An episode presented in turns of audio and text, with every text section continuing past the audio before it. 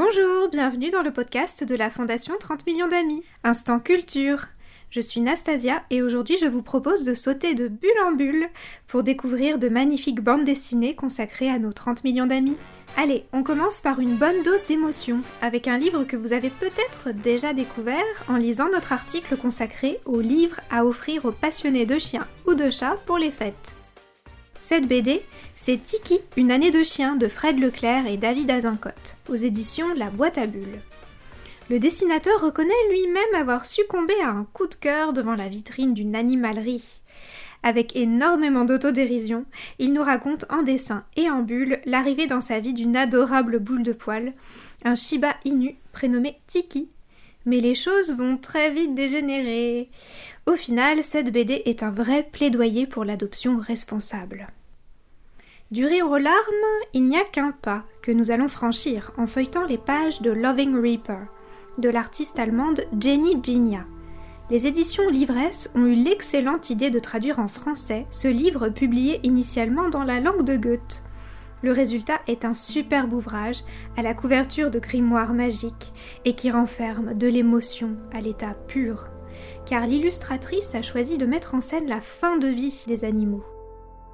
Parmi ses thèmes de prédilection, l'abandon y est traité avec justesse, mais aussi la cruauté de l'élevage intensif, l'horreur de la fourrure et bien d'autres combats portés par des ONG de protection animale comme la Fondation 30 millions d'amis. Et puisque l'on parle de combat et de cause animale, impossible de passer à côté des lettres des animaux à ceux qui les prennent pour des bêtes.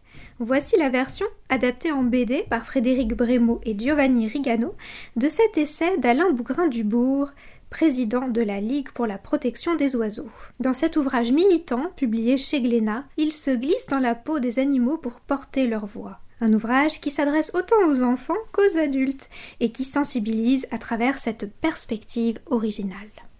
Notre responsabilité à l'égard du monde animal, c'est aussi ce qu'interroge Anne de Fréville dans son journal anthropique de la cause animale, aux éditions Futuropolis. À travers son double de fiction, Ena, l'autrice nous invite dans ses propres souvenirs. Ces planches de toute beauté nous immergent dans ses expériences les plus fortes, telles que sa découverte des enjeux de la protection des oiseaux en Camargue, mais aussi son stage d'illustration dans un laboratoire pratiquant l'expérimentation animale, ou encore sa visite d'une tannerie de cuir de crocodile.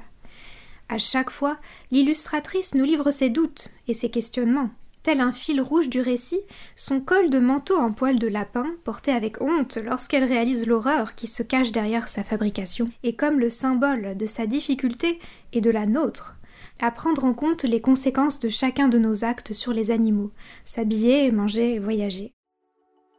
Mais pour agir en faveur des animaux, encore faut-il connaître et comprendre leur monde. Place à la science, avec la BD Je t'aide, moi non plus, de Gilles Macagno aux éditions Delachaux et Niesley. Vous pensez peut-être que la lutte pour la vie, autrement dit la compétition, a façonné le vivant?